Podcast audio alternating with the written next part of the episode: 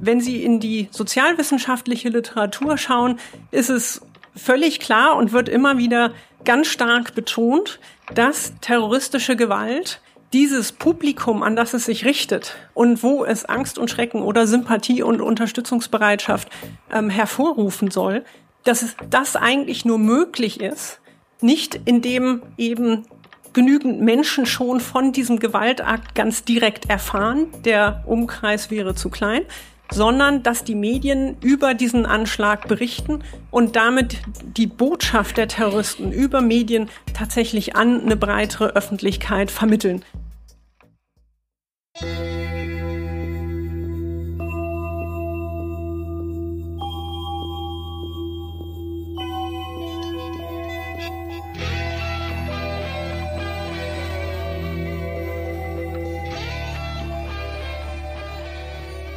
Herzlich willkommen zu Tiefenschärfe, dem Podcast der Hamburger Edition. Unser Anliegen ist es, Inputs aus Soziologie, Geschichte und politischer Wissenschaft bereitzustellen, die die Gegenwart verständlicher machen.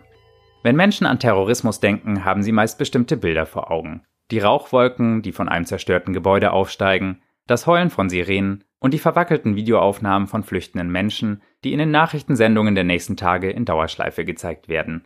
Terroristischer Gewalt ist ein kommunikatives Element zu eigen, der Terrorismus kann nur dann die von den Gewalttätern intendierten psychologischen und politischen Wirkungen entfalten, wenn über ihn berichtet wird, wenn der Schrecken, der nichts anderes bedeutet Terror, der von den Taten ausgeht, nicht am Anschlagsort verbleibt, sondern eine breite Öffentlichkeit erreicht.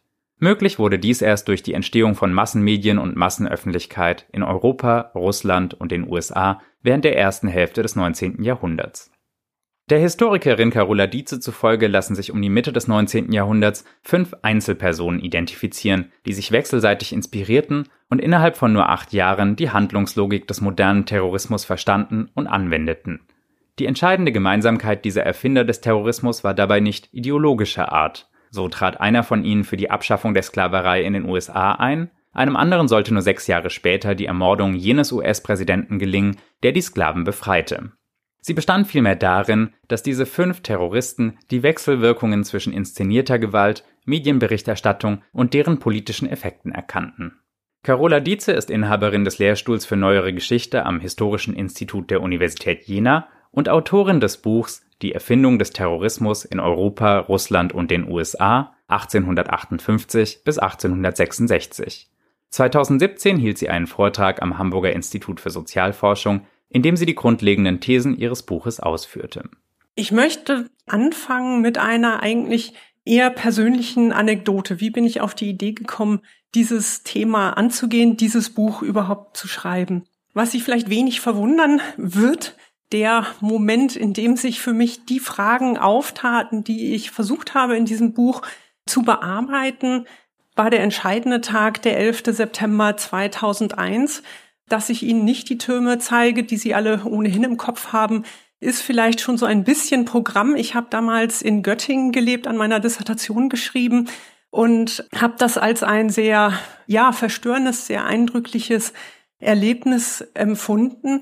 Diese Anschläge in New York und in Arlington, Virginia. Was mich daran damals, und das ist keine Ex-Post-Interpretation, sondern tatsächlich äh, sehr schnell irritiert hat, das war das Gefühl, dass es also diese Anschläge gab und ich eigentlich hinter dem Fernseher hätte verschwinden sollen und mir das anschauen sollen in Dauerschleife.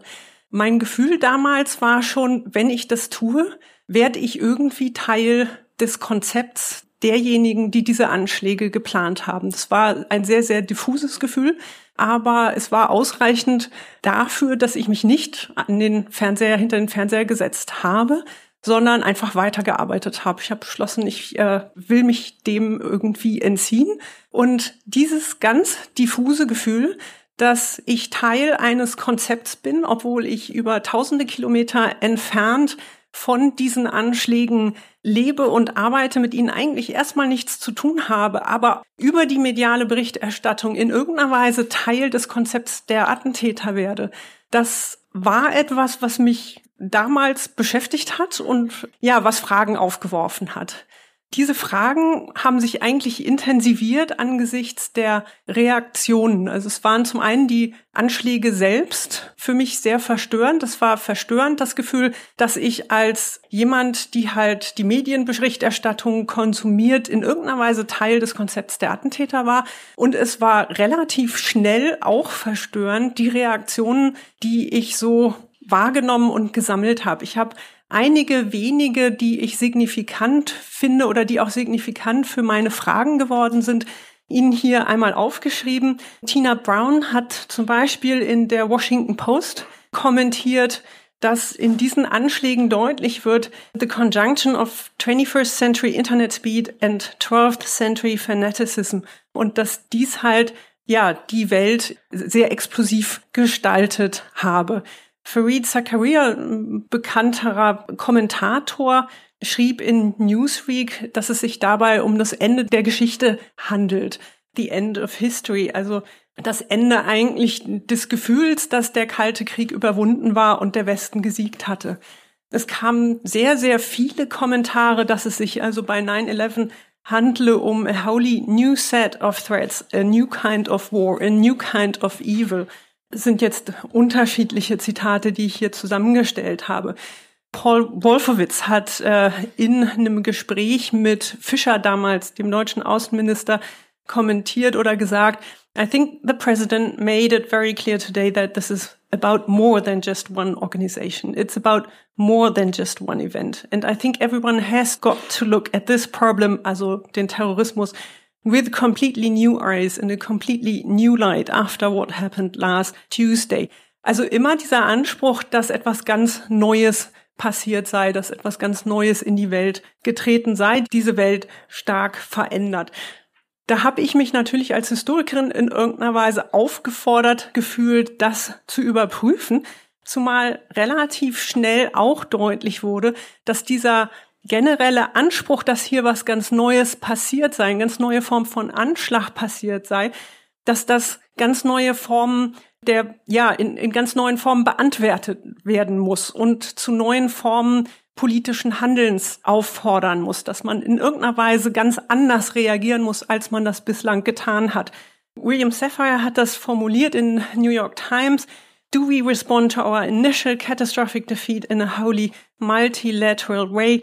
It would fight yesterday's terrorist war? Or do we recognize now the greater danger of germ warfare and nuclear attack from a proven terrorist nation and couple expected retribution for this month's attack with a strategy of preemptive retaliation? Also bekämpfen wir den Terrorismus weiterhin so, wie wir das bislang getan haben. Damit würden wir quasi die Terrorismuskriege von gestern führen. Oder sehen wir jetzt, dass wir eben eine ganz neue Art und Weise brauchen, auf diese Anschläge zu reagieren? Und das war dann eben Preemptive Retaliation. Diese Begriffe habe ich hier so mit zum ersten Mal gefunden. Also diese präventiven Schläge, die es dann im Irak gab. Die eben, und das war das, was für mich wichtig war, die eben teilweise gerechtfertigt wurden über diese ganz neue Form des Anschlags oder scheinbar neu. Ich habe versucht, das als Historikerin dann zu untersuchen und zu hinterfragen. Das war im Prinzip der Ausgangspunkt meiner Frage, wann ist Terrorismus eigentlich entstanden und habe relativ bald in der Literatur gefunden, dass es da ja ein Erklärungsmuster gab oder so ein, ein großes Narrativ, das ich Standardnarrativ nenne, das stark vom Kalten Krieg und von Modernisierungstheorien inspiriert ist. Demnach gibt es einen vormodernen Terrorismus, der religiös geprägt ist. Da werden immer genannt die Sikarii, die also in Rom gegen das römische Imperium gekämpft haben, die Assassinen im mittelalterlichen Persien, eine islamische Sekte und die sogenannten Thugs in Indien im 19. Jahrhundert. Dann gibt es diese Überlegung, dass also mit dem Terror der französischen Revolution der Charakter dieser Gewalt sich geändert habe. Und zwar ist es nicht mehr, handelt es sich nicht mehr um einen religiösen Terrorismus, sondern um einen säkular-politischen Terrorismus, wie genau das passiert, also man über den Staatsterror der französischen Revolution zum Terrorismus kommt, bleibt dabei immer etwas offen. Wo man es dann wirklich zu fassen bekommt, in der Regel in der Literatur, ist, dass äh, gesagt wird, die Anarchisten in der anarchistischen Internationale hätten 1876 diese Taktik der Propaganda der Tat empfohlen. Und da hätte man also den Entstehungspunkt des Terrorismus und dann erstmals quasi wirklich auch umgesetzt auf breiterem Feld bei Narodnaya Volja in Russland, die also diese Zarenattentate begangen haben und Alexander II. dann 1881 auch getötet haben mit einem Bombenattentat. Und dann läuft dieser Erzählung nach der politisch-säkulare Terrorismus weiter durch. Darunter wird dann auch gezählt, zum Beispiel die IRA, also nationaler ethnischer Terrorismus oder die RAF. Das läuft dann alles so unter diesem Label säkular, politisch säkularer, moderner Terrorismus. Und der verändert sich dann dieser Erzählung nach erst wieder Ende der 1970er Jahre, wenn dann plötzlich der Terrorismus wieder religiös geworden sei. Und da werden dann unterschiedliche Gruppen oder Personen, die auch unterschiedlichen Religionen anhängen, genannt. Baruch Goldstein zum Beispiel, der Muslime, betende Muslime in einer Moschee in Israel mit einem Maschinengewehr hingestreckt hat. Timothy McFay, der das Murray Building in den USA in die Luft gejagt hat und einen christlichen, fundamentalistisch-christlichen Hintergrund hatte. Aum Shinriko, eher eine buddhistische Richtung in Japan und Al-Qaida brauche ich Ihnen nicht zu erklären. Und das wird zusammengefasst zum New Terrorism. Das ist so die Großerzählung, die ich gefunden habe, als ich mich auf diesen Weg gemacht habe zu erkunden, ob und inwiefern eigentlich 9-11, ob und inwiefern wir es hier mit einer neuen Form von Gewalt zu tun haben und wie eigentlich die Geschichte des Terrorismus bislang erzählt wurde. Daraus folgt etwas ganz Bestimmtes, wenn man sich das nochmal anschaut, also aus, aus diesem Standardnarrativ, nämlich dass Terrorismus eine Taktik politischer Gewalt sei, die in Europa entstand. Ich habe Ihnen ein Zitat aus der Literatur rausgegriffen. Es gebe viele weitere. Terrorism in its modern form originated as a specifically European phenomenon ist eine Aussage von Noel O'Sullivans, findet sich in abgewandelter Form aber in ganz vielen historischen Darstellungen des Terrorismus. Und erreicht dieser Erzählung nach die USA vor allen Dingen durch die Immigration von Anarchisten aus Europa. Und da werden immer wieder die Namen Karl Heinzen genannt, ein Sozialdemokrat, der nach der 48er Revolution erst nach England, dann in die USA emigriert ist und sich auf diesem Weg stark noch radikalisiert hat. Johannes Most und Emma Goldmann. Die nächste Frage war für mich ein Stück weit, was eigentlich können wir genau unter Terrorismus verstehen?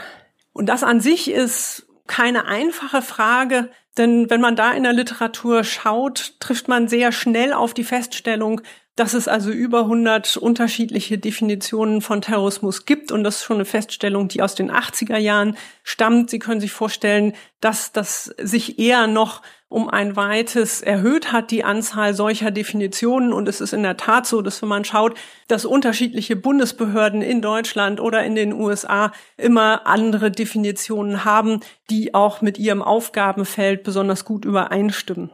Ich habe das ganze Feld so ein bisschen äh, zu durchforsten versucht, auch viele Definitionen miteinander verglichen, bin dann aber nach einer Weile zu dem Ergebnis gekommen, dass wissenschaftliche, gute, gut durchdachte wissenschaftliche Definitionen sich eigentlich im Grunde doch ganz stark ähneln und ganz ähnliche Elemente enthalten. Von daher glaube ich, anders als sich das in ganz, ganz großen Teilen der Literatur lesen können, kann man Terrorismus sinnvoll definieren.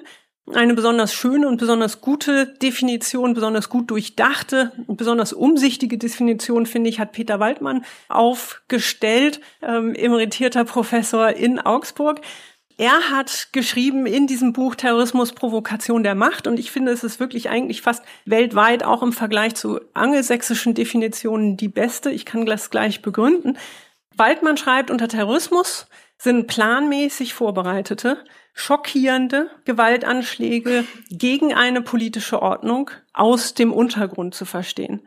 Sie sollen vor allem Unsicherheit und Schrecken verbreiten, daneben aber auch Sympathie und Unterstützungsbereitschaft erzeugen. Terrorismus ist eine bestimmte Art gewaltsamen Vorgehens gegen eine politische Ordnung. Die politische Dimension des Phänomens, die auch in den politischen Absichten und Zielen der Terroristen ihren Ausdruck findet, ist wichtig. Wir können gerne in der Diskussion nochmal auf die einzelnen Elemente dieser Definition eingehen. Ich glaube, dass sie alle entscheidend wichtig sind, um den Terrorismus abzugrenzen gegenüber ganz schlicht krimineller Gewalt, um sich zu bereichern oder anderen Formen von Gewalt. Und ich meine, man muss alle diese Elemente sehr ernst nehmen, wenn man also schaut, wann ist Terrorismus entstanden, sprich, wann haben wir eigentlich zum ersten Mal eine Form von Gewalt vorliegen, die genau so funktioniert und auf die alle Elemente dieser Definition passen. Das war im Prinzip die Suche, die ich unternommen habe. Was besonders wichtig ist an dieser Definition von Peter Waldmann, so viel will ich vielleicht noch sagen, ist, dass er die weiteren Ziele mit einbezieht, dass er auf das Publikum schaut und darauf schaut, was diese Gewalt, die Terroristen ausüben, eigentlich bezwecken sollen. Und da schaut er auf zwei Gruppen. Auch das ist in der Literatur eigentlich nur so in dieser Form bei Waldmann gegeben, aber eminent wichtig meines Erachtens, dass diese Gewalt nämlich zum einen Unsicherheit und Schrecken verbreiten soll, also bei den politischen Gegnern. Es soll politische Gegner einschüchtern und bei ihnen eben Angst verbreiten, bei den politischen Unterstützern, aber eben auch Sympathie und Unterstützungsbereitschaft. Und genau dies zu sehen, ist besonders wichtig, glaube ich.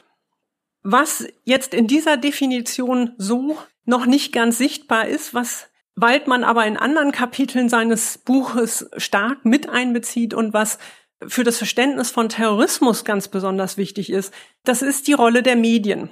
Wenn Sie in die sozialwissenschaftliche Literatur schauen, ist es völlig klar und wird immer wieder ganz stark betont, dass terroristische Gewalt dieses Publikum, an das es sich richtet und wo es Angst und Schrecken oder Sympathie und Unterstützungsbereitschaft ähm, hervorrufen soll, dass das eigentlich nur möglich ist, nicht indem eben genügend Menschen schon von diesem Gewaltakt ganz direkt erfahren, der Umkreis wäre zu klein, sondern dass die Medien über diesen Anschlag berichten und damit die Botschaft der Terroristen über Medien tatsächlich an eine breitere Öffentlichkeit vermitteln.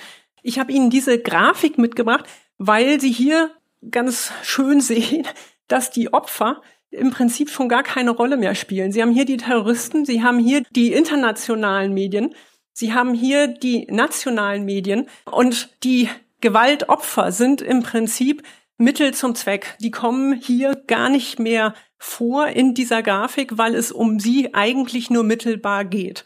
Gewalt wird ausgeübt, um eine Gewaltbotschaft an größere Publika richten zu können. Und das sind eben vor allen Dingen die internationalen und die nationalen Medien. Das ist Hauptsinn und Zweck von terroristischen Gewalttätern, solche Gewaltbotschaften auszusenden. Und diese Grafik verkörpert das auf eine Art schon fast etwas zynische Art und Weise.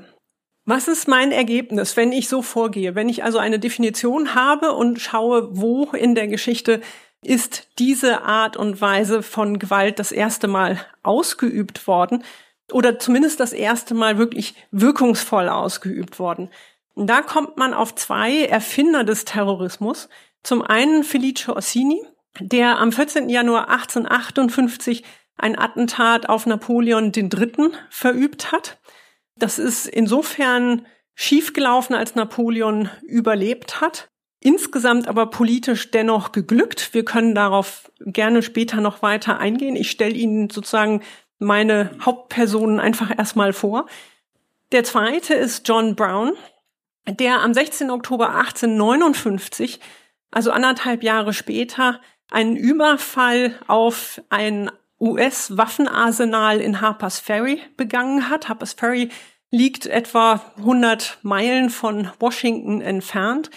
Hier haben wir nochmal ein Bild von John Brown, wie er quasi normal aussieht. Hier hat er sich schon so eine Art Moses-Bar zugelegt und einen ganz bestimmten Puritaneranzug, um hinterher in der Öffentlichkeit bestimmte Assoziationen hervorzurufen und hervorzuwecken.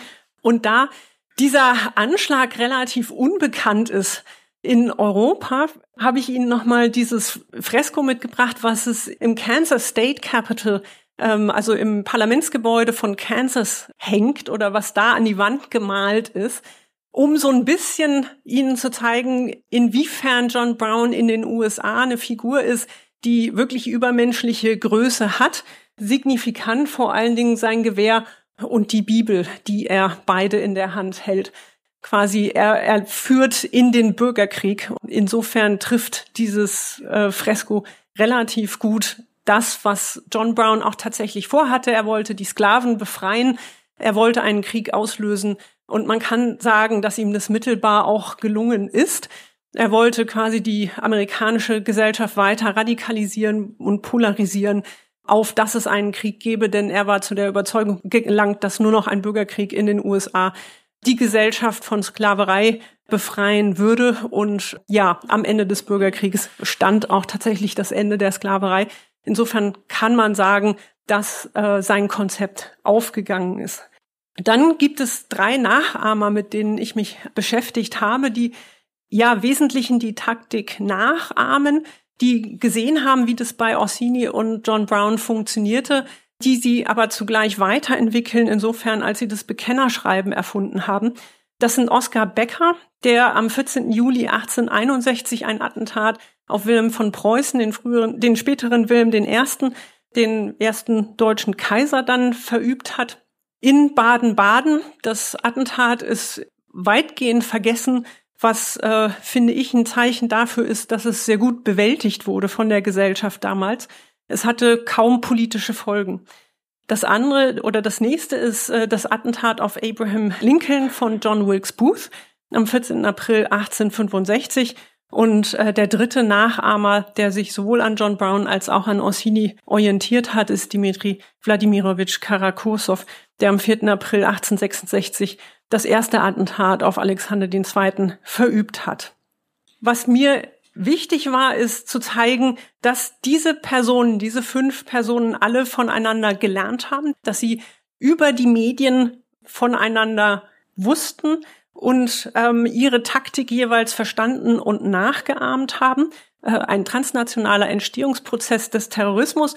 Voraussetzung dafür war verbesserte Transport- und Kommunikationsbedingungen dieses Schiff Arabia ist das Schiff, das am 23. April 1858 den entscheidenden Stoß mit den Berichten von amerikanischen Korrespondenten aus Paris nach New York transportiert hat und damit also die Nachricht von Orsinis Attentat die zwar vorher so über erste kurze Depeschen auch schon in den USA äh, verbreitet wurde, die wirklich dem Ganzen eine Tiefendeutung gegeben haben. Das Attentat darüber wurde atemlos in den USA berichtet. Also diesen Zeitungsnachrichten wurde auch von einer breiten Bevölkerung gefolgt. Es gab Demonstrationen für Orsini. Also da gab es ein breites Wissen auch, auf das diese Nachrichten stießen. Und dieses ist eben das Schiff, das den entscheidenden, die entscheidenden Korrespondenten Briefe über den Atlantik transportiert hat.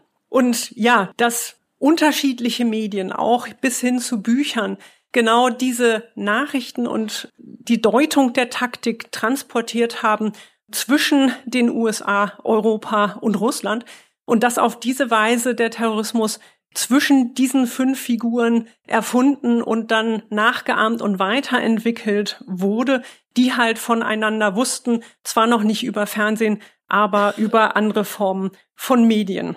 So viel erstmal an diesem Punkt und alles weitere wird sich vielleicht in der Diskussion noch ergeben und klären. Vielen Dank.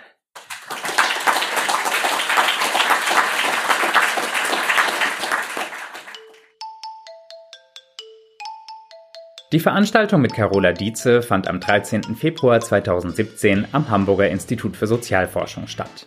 Ein Video der Veranstaltung ist auf unserem YouTube-Kanal zu finden.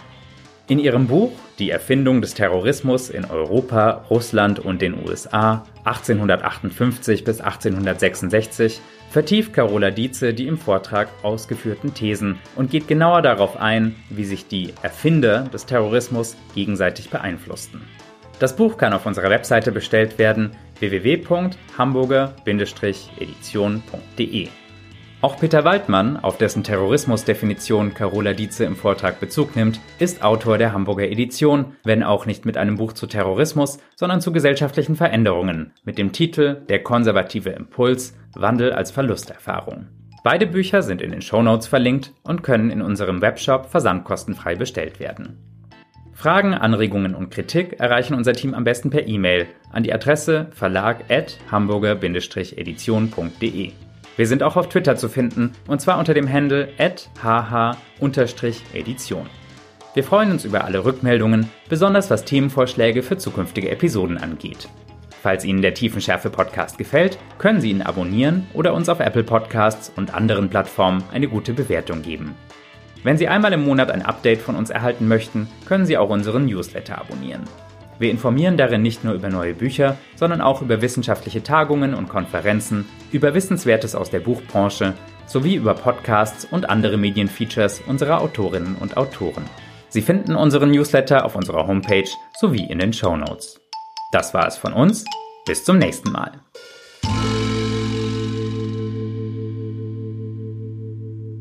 Tiefenschärfe ist eine Medienproduktion der Hamburger Edition, dem Verlag des Hamburger Instituts für Sozialforschung. Die in dieser Folge verwendete Musik stammt von Epidemic Sound. Unser Intro ist der Track Secret of Life von Full Metal Jedi, veröffentlicht auf freesound.org unter der Lizenz CC by NC 3.0.